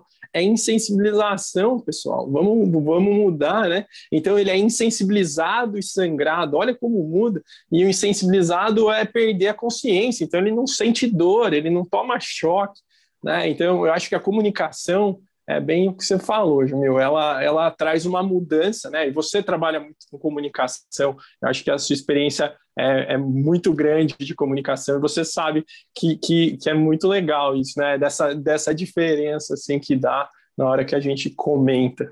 Sim, é uma palavra, né? Uma palavra. Eu agradeço pelo Felipe ter eh, corrigido minha comunicação e é isso aí, né? É, é, acho que, mas é, é, o grande objetivo, né? A gente uh, uh, comunicar as pessoas que nos escutam, né? Porque e é engraçado porque eu já tive pessoas que não são da suinocultura escutando o Suinocast e fazendo perguntas. Ah, quando vocês falaram sobre uh, baia enfermaria, como é que é uma baia enfermaria, né? É, é engraçado. Então acho que é, é, é a nossa função. Às vezes a gente comunica muito bem dentro do nosso nicho, mas quando vai olhar para fora, né, a gente tem que explicar um pouco melhor, palavras mais adequadas. Eu acho que, na verdade, a gente está sempre sendo confrontado e eu acho que o nosso papel aí de, de técnicos, e especial nós que estamos mais nesse ponto aí trabalhando com bem-estar, é que tem, tem práticas que elas são tecnicamente aceitáveis, né, no nosso público, no nosso meio, e até o linguajar que nós acabamos, o vocabulário, né, que nós acabamos de dar dois exemplos aí do, do choque, ou da insensibilização, do embarque em vez do carregamento, né, é, mas a gente são coisas que para nós até são, são a gente vai acostumar a trabalhar por décadas e tal. Então, volto lá a falar dos procedimentos de as práticas de, de manejo que a gente faz na maternidade, que a gente há pouco estava falando aí. São práticas que do desgaste de dente, da, da castração cirúrgica, é, do, do, do, corte da cauda, ou da cauteriza, com cauterização, enfim, que para nós isso, isso é aceitável, porque a gente sabe que tem uma finalidade, enfim. Só que dentro da sociedade isso não é defensável, a gente não consegue mais defender. Se você chegar com, com um jovem, com um público bem mais novo, principalmente, né? O pessoal nos questiona, eu já fui colocado contra a parede várias vezes, né? Ah, mas vocês, vocês castram? Né? Não, agora a gente não castra, a gente imunocastra, já tem uma vacina, né? Que não, não é uma é, tem um, é uma vacina anti-GNRH, enfim, não é, um, é uma aplicação de hormônio também, a gente tem que deixar claro isso para as pessoas, né? Quando perguntado, né? Então, assim, a gente vai estar sempre sendo confrontado e a gente precisa mudar. Então, e aí vem a, todas essas mudanças né, das boas práticas que a IN 113 ela trouxe no seu bojo, né, da gente deixar para o passado algumas práticas que a gente fazia e olhar para frente, né, como a gente comentou aqui, para boas práticas, para as coisas que a gente precisa mudar, passar a fazer e tornar a produção mais, mais sustentável, né, mais palpável, que a gente possa comunicar isso melhor para as pessoas e dizer que o que a gente faz, a gente não pode ter vergonha e nem medo de mostrar o que a gente faz dentro da granja, né, nem do transporte, nem dentro da indústria à medida que a gente tiver medo e quiser esconder por alguma razão, né, a gente pode é, não não tá certo, né? Eu entendo que a gente tem que ter essa transparência de poder é, falar daquilo que a gente faz, né? Fazer aquilo que realmente a gente está dizendo que está fazendo e poder demonstrar, né? Poder medir. E isso eu acho que é o nosso desafio. Claro que para cada público tem um, um linguajar, uma profundidade maior, é, um vocabulário um pouco mais adequado, mas a gente precisa trabalhar nessa, nesse meio e conseguir comunicar melhor, não só com a, com a área técnica, né? com o pessoal da área de pesquisa, técnico, público em geral, enfim. Né? Sim, sim, sem dúvida. E, e, e pessoal, a gente teria vários pontos para tocar, né, se a gente fosse a fundo na IN, mas eu queria saber, assim, como vamos auditar a execução dos atos da IN 113? Pode começar contigo, Vitor. Então, a IN ela fala de, de indicadores, né, que o Cleandro falou é, agora anteriormente, né, que ela passa a ser necessidade de usar os indicadores. Então, eu, eu não sei particularmente como que ela vai ser auditada pelo Ministério da Agricultura, provavelmente as agências estaduais vão estar tá fazendo essas visitas. E aí, o, os pontos que a gente tem que destacar é quais indicadores que a gente vai usar. Né? Então, eu acho que isso é de extrema importância. A, a própria indústria né, definir os indicadores que vai usar para mensurar todas as questões da IN, todas as questões do bem-estar animal, algumas até que não estão inseridas na IN, mas que a gente já pode começar a usar e ver como que isso vai ser utilizado pelos órgãos do Estado, né? Que é o que eu acredito que, que vai acontecer.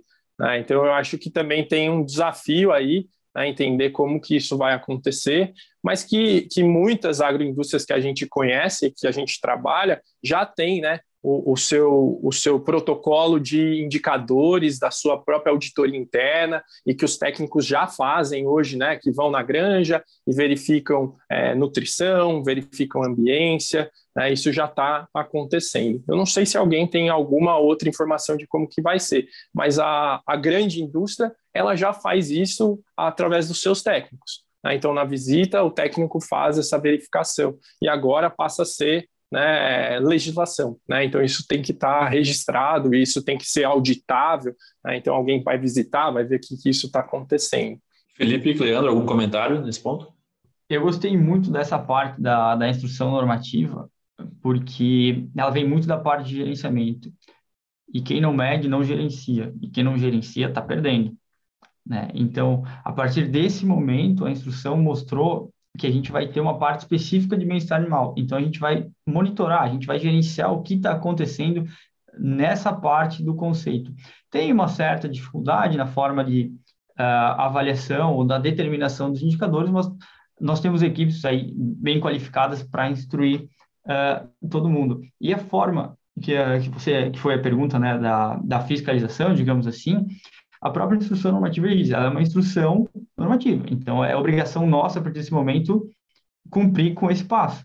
A fiscalização mais rigorosa vai começar a acontecer a partir do momento que se notar que isso não vem sendo cumprido ou se detecte um grande problema, né? Porque é uma obrigação hoje do produtor ou da empresa cumprir com isso. Então, caso seja notável algum problema grave, principalmente é, se for por negligência, né, vai, ter, vai começar a ter mais questões. Caso contrário, a gente vai monitorar por parte, é, de forma indireta, né, todos esses uh, indicadores. Mas foi uma, eu considero que foi uma excelente, um excelente avanço colocar isso uh, dentro da instrução normativa como uma obrigatoriedade de monitoramento e de registro, né, porque a gente vai poder saber o que aconteceu em anos passados até hoje e bolar novos planos estratégicos dentro de cada realidade. Muitas vezes o que está no sul não funciona no norte.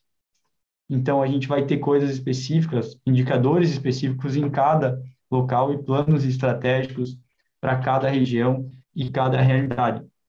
E isso ajuda, só puxando um gancho para antes, quando o Vitor comentou da, das outras práticas, uh, a gente evitar de apagar incêndio porque o corte da cauda e o corte, o desgaste dos dentes, muitas vezes foi utilizado para apagar um incêndio, né, digamos, um problema de ambiência, um outro problema de enriquecimento ambiental. Então, a gente vai conseguir ter um maior monitoramento e tudo isso, essa gestão de dados, vai nos fornecer respostas né, que vai dar esse novo horizonte da produção animal. Qual é? A gente ainda não sabe, mas estamos todos trabalhando nessas formas de conexão e gerenciamento de dados para fornecer melhores respostas no, em breve. Perfeito. Eu acho assim, Jamil, rapidamente, né? Que quem vai, é, claro que é um instrumento que legalmente ele pode ser cobrado, né? Isso que os colegas falaram aí tá perfeito, né?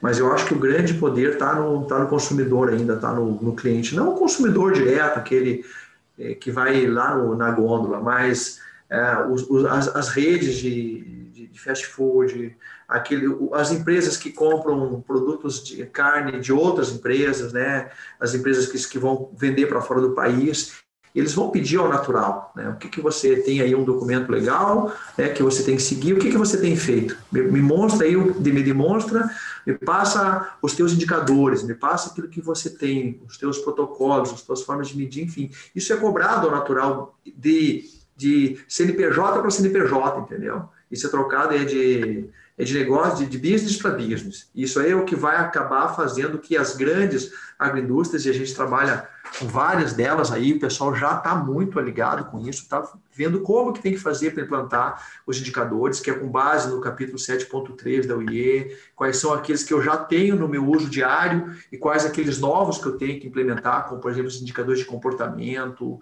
alguns outros tópicos que são um grupo de nove grupos de indicadores, né? E alguns já são usados regularmente, por exemplo, os indicadores zootécnicos da fase reprodutiva, os indicadores de eh, conversão, de mortalidade, então, mas só que tem uns grupos de indicadores que não estão na rotina.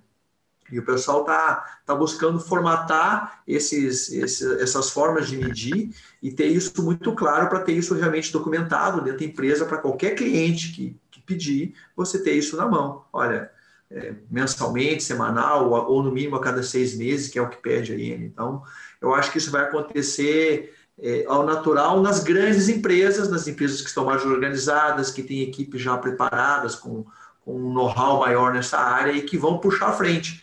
E claro que vai ter produtores, agroindústrias, algumas empresas que vão é, sair atrás um pouco. Então, eu, eu, eu, eu creio muito que, que isso vai acontecer ao natural, mas sabe, sempre alguns grupos mais na frente do que outros, né? Não de uma maneira uniforme, todo mundo fazendo, cumprindo a IN na plenitude, né? Eu acho que isso aí não é a realidade né, do ser humano. Uns seguem, uns são os, os que vão na frente, outros seguem aqueles e outros deixam por último, né? Só fazem se forem cobrados.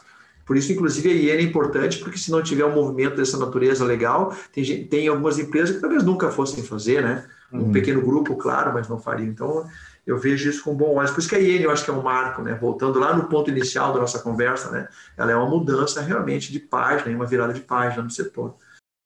Excelente. Não, perfeito, perfeito. É, e, e, e, já finalizando aqui nosso bate-papo, eu queria escutar uh, uh, de cada um de vocês qual é o ponto mais difícil de ser cumprido pela produção de suínos para atender a IN Olha, a resposta é a seguinte, vai depender de cada, da realidade de cada produtor e cada indústria. Tem indústrias, como a gente comentou, que já se adequaram à imunocastração, então esse não vai ser um problema. Né? Tem indústrias que já se adequaram à remoção do corte de dente e corte de cauda, que já vinham trabalhando com isso. Né? E assim, soluções específicas vão ser criadas dentro de granjas específicas. Ah, que a gente fala, ah, vamos parar de cortar o terço final da cauda. Pode ter alguma granja que não funcione, é um, uma, é um problema multifatorial, então tem que buscar soluções dentro daquilo. Né? A questão da densidade, pode ter uma granja que já esteja totalmente adequada e outra não, então cada uma vai ter suas peculiaridades. Eu brinco que a, a, cada granja é uma caixinha de surpresa e ela interage de forma diferente com fatores internos e internos. Então, muitas vezes a solução que eu propus para o Vitor funcionou super bem. E a mesma coisa a gente jogou lá no Cleandro e chegou lá e não deu certo, a gente teve que readequar, né? Então, cada uma, cada indústria vai ter que bolar a sua estratégia para atender todos os produtores, né? E em termos de responsabilidade social, isso é extremamente importante, porque a gente tem que integrar, o, ter um modelo global que uh, agregue ao grande produtor, mas não esquecer do pequeno produtor, que ele também é importante não só para a produção, mas também para a sociedade, né? Que é uma cadeia que gera empregos e a gente tem que estimular o pessoal que está no campo a ficar, dar boas condições, né? Tanto de vida quanto de tecnologia para todas essas, uh, toda a cadeia e toda a sociedade. Qual, qual é o ponto que tu acha mais difícil de adequar, Leandro? Eu acho sim que dá para a gente dividir. Eu tenho feito trabalho com os clientes meus aí de, de consultoria e tenho rodado um checklist da IN. Gente criou um checklist onde você vai tópico a tópico e coloca lá o que, que está atingido na plenitude, o que está no meio termo e o que está vermelho, digamos assim, né? Que está fora e aquilo que não se aplica. Então, são, e aí você vai fazendo os planos de, de ações de adequação. Então, tem uma resposta com base na, na minha experiência, assim, pelo que eu vi dos levantamentos. Foram vários que eu já vi. Eu acho que a curto prazo, o que mais está com dificuldade é enriquecimento mental.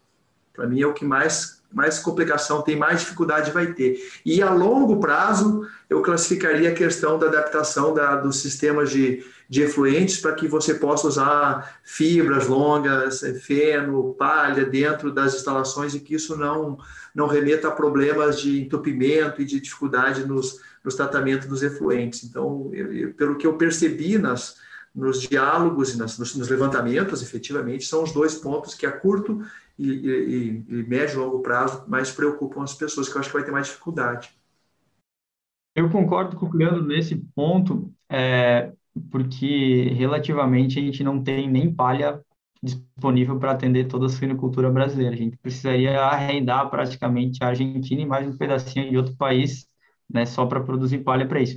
Mas isso a gente pensar numa solução específica utilizando palha. Mas como o Vitor comentou também, a gente pode ter outros meios de enriquecimento, né, que é, contribuam para isso. Mas esse é um, é um problema bem grave que preocupa bastante, bastante gente. Um outro ponto que talvez possa pegar, depende de como for avaliado, é a questão da ambiência. Tá? Adequações de ambiência sempre foram um desafio gigantesco dentro da suinocultura. É, a gente tem verões muito quentes e invernos muito frios. E dentro da maternidade, é o desafio que eu considero o maior desafio dentro da suinocultura, porque eu tenho que ter uma ambiência para uma matriz e para o leitão recém-nascido. Então, eu tenho que ter um ambiente extremamente fresco para a matriz e outro extremamente quente para o leitão dentro do mesmo local. Então, é como se praticamente o motorista estivesse dirigindo a 5 graus no ar-condicionado e o passageiro do lado a 35 e tivesse que criar uma ambiência para os dois, né, compatível para os dois. Então, esse, para mim, é um dos maiores uh, desafios se a gente considerar relativamente a ambiência ou como a gente avaliar isso, né? E os efeitos que isso traz são gigantescos em termos de produtividade e de saúde animal. Verdade. E, e, é difícil de, de, monitorar também, né, Felipe? Porque, uh, ah, ah, não, vou ter um escamoteador, vou ter uma lâmpada, vou ter um piso térmico. Pa parece simples, né? Uh, mas e a fêmea, né? Como é que a gente vai controlar a temperatura para a fêmea, porque não é só um controle para o leitão e a fêmea é tranquila, é, é os dois, são os dois, né? É, e muitas vezes a gente tem esse estresse térmico por excesso de calor, muitas vezes a gente tem fêmeas que reduzem a produção de leite, eu tenho problemas, principalmente se eu tiver ninhadas muito grandes, aí acima de 15, 20 leitões, né? Então, vou ter uma disputa maior, eu vou ter uma, talvez uma, uma, uma menor disponibilidade de leite, o leitão pode começar a mastigar o teto da fêmea, e eu tenho lesões de teto, e aí eu acabo, muitas vezes, tentando apagar o incêndio da lesão do teto, fazendo o desgaste do dente. Né? Então, é todo um problema, é, é um efeito em cascata que pode acontecer, que a gente teria que evitar, né? através do bom manejo, como a gente comentou antes. A gente precisa, precisa prevenir isso para ter um, uma boa relação né? e, e, melhorar, atingir os outros pontos. É, mas é só um, um anexo ao que o Cleandro falou, né? Eu concordo com a parte da, uh, do enriquecimento ambiental, mas dependendo de como a gente avaliar e monitorar a maternidade, ela pode ser um desafio muito grande. Perfeito. Vitor? Acho que a gente pode levantar esses dois. Acho que o, o, Felipe foi muito feliz no que ele disse, né? Que tudo vai depender muito da, da instalação, da realidade de cada um. Eu acho que esse ponto a gente não pode tirar de, de, de mente, de caminho, né? Eu acho que é bem por aí, que às vezes cada realidade é uma realidade, então alguns já, já adequaram, né? E aí a gente vai tentar importar soluções de granja para granja e nem sempre essas soluções elas são viáveis, né? Mas é, se a gente for pensar no enriquecimento que o Cleandro falou, né? Na questão de e agora mirando, né, olhando até o que o Felipe falou, pensando na palha, que todo mundo fala que é a melhor solução para os problemas, isso é o que a gente ouve na Europa, né, a Inglaterra colocando isso em algumas granjas, isso é o que a gente sabe, talvez isso seja um desafio, né, qual enriquecimento ambiental usar, né, como que a gente vai é, atender às necessidades do suíno, pensando em enriquecimento ambiental, é, mas também atender às necessidades do nosso sistema, que tem diversas dificuldades. Em outro ponto também, com relação a número de plantel, a questão da densidade, né? É, até que ponto essa aceitação vai vir facilmente né? Então, ah, eu vou ter que aumentar espaço para os animais, então eu vou ter que ter mais instalações, que é o que a gente falou, e às vezes a gente tem muita resistência quanto a isso. Então, eu acho que não vai ser algo imediato, a gente vai, vai usar o tempo que a gente tem, né? Porque é algo que não é também agora que precisa fazer, mas é algo que a gente tem que fazer estudando e, e, e entendendo. Né? A demanda de carne suína está aumentando, a exportação de carne suína está aumentando, a gente precisa de mais espaço para os suínos quando a gente olha nessas novas instalações e como que a gente vai adaptar os sistemas para essas novas para essas novas densidades e esses novos espaços. Então, acho que somando o enriquecimento ambiental, somando a ambiência, eu acho que também a gente tem essas questões da densidade. Por mais que grandes indústrias já estejam adaptadas, como o Cleandro falou é, na questão da legislação europeia, muitos já se baseavam na legislação europeia para refazer as instalações, eu acho que não são todos, então esses que não tinham essa, essa mudança, provavelmente eles vão ter que se adaptar, e aí a gente vai ter diminuição de alguns números, que é algo que ninguém gosta, né? Diminuir o número de animais. Então, eu acho que a gente vai ter aí é, um grande trabalho pela frente quando a gente fala disso. Perfeito, perfeito. Não, excelente, pessoal. Muito bom mesmo. A gente teria mais, mais muitas horas aí para discutir, né? Vários pontos. Eu acho que uh, eu realmente recomendo todo mundo que nos escuta a conversar com vocês, né? Cleandro, Vitor, Felipe, para tirar todas as dúvidas, consultar, porque é, é uma coisa séria, né? Não é um, não é uma, não é um anexo da produção, né? É uma, é, é uma instrução normativa, né? Tá? É, é, é lei, né? Então, eu acho que é, é muito sério. É, cada vez mais a gente tem que evoluir nesse ponto. Eu agradeço imensamente pela presença de vocês, pelo tempo de vocês. E a gente sempre finaliza o nosso episódio fazendo uma pergunta que não tem nada a ver com produção de suínos, mas para vocês irem descansar mais tranquilos sem o, o, o assunto da cabeça. Uh, Felipe, o que, que tu ainda tem vontade de fazer na vida que tu não fez ainda? Cara, uma das coisas que eu ainda não fiz e eu tenho muita vontade de concluir é fazer uma prova de triatlon. A gente estava treinando para isso antes da pandemia.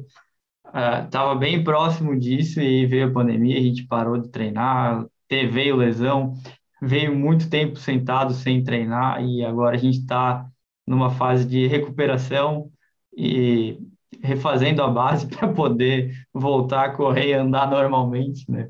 Então esse é um é um desejo que eu tenho muito grande porque eu sei que quando eu tiver apto a fazer isso e tiver realmente uma prova, é porque essa pandemia passou e a gente vai estar todo mundo bem.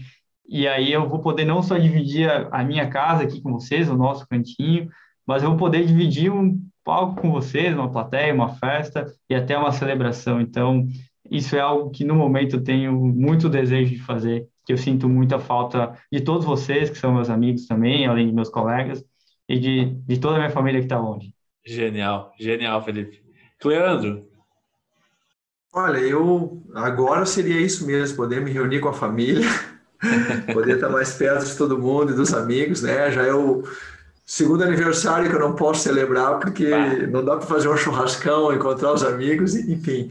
Mas assim, pensando a longo prazo, eu acho que é ter um pouco mais de tempo, de espaço, de organização na vida para poder fazer coisas assim que não que não tem uma vinculação direta com o negócio, sabe? De cuidar um pouco mais de lazer, de próximo de alguma maneira, de algum projeto que, que não seja um projeto assim que tenha aquele, aquela pressão de, de negociação, de negócio, de, de resultado, alguma coisa assim mais para a tua alma mesmo, né? Então, eu não sei te formatar bem o que exatamente, né, Jamil, mas eu acho que é, é por, esse, por esse horizonte que eu vejo. Né? Tá trabalhando demais, Leandro. Tem sido bastante trabalho e, e, bem, e muito tenso aí também essa questão aí da, da, da pandemia, certeza. né? Com então, assim, certeza. Assim, isso dá uma certa vontade de estar com os amigos, né, e com a família, né, Felipe, mais próximo e poder estar junto, e a gente tem que se segurar nessa hora, não tem outra alternativa.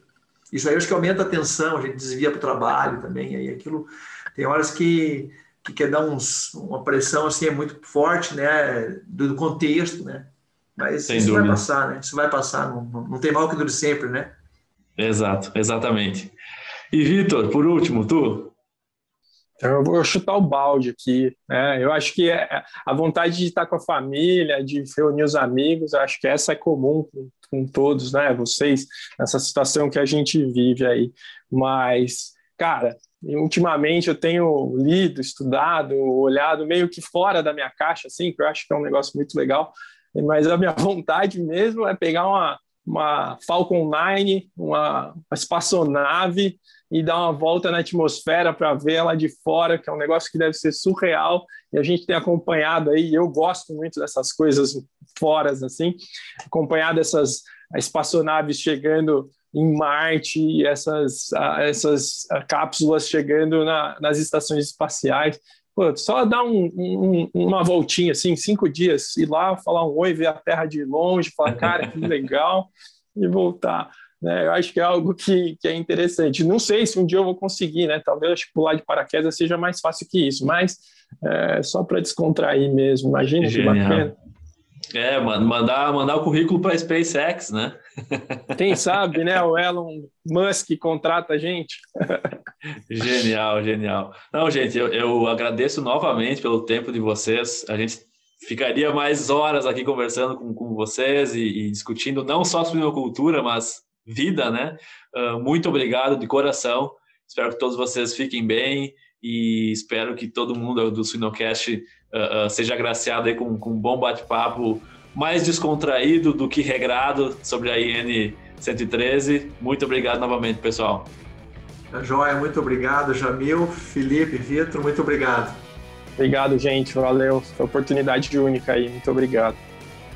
Vamos lá, hein? Vamos lutar que vai tudo melhorar. Com certeza. Pessoal, obrigado mesmo, de coração. Fiquem bem aí.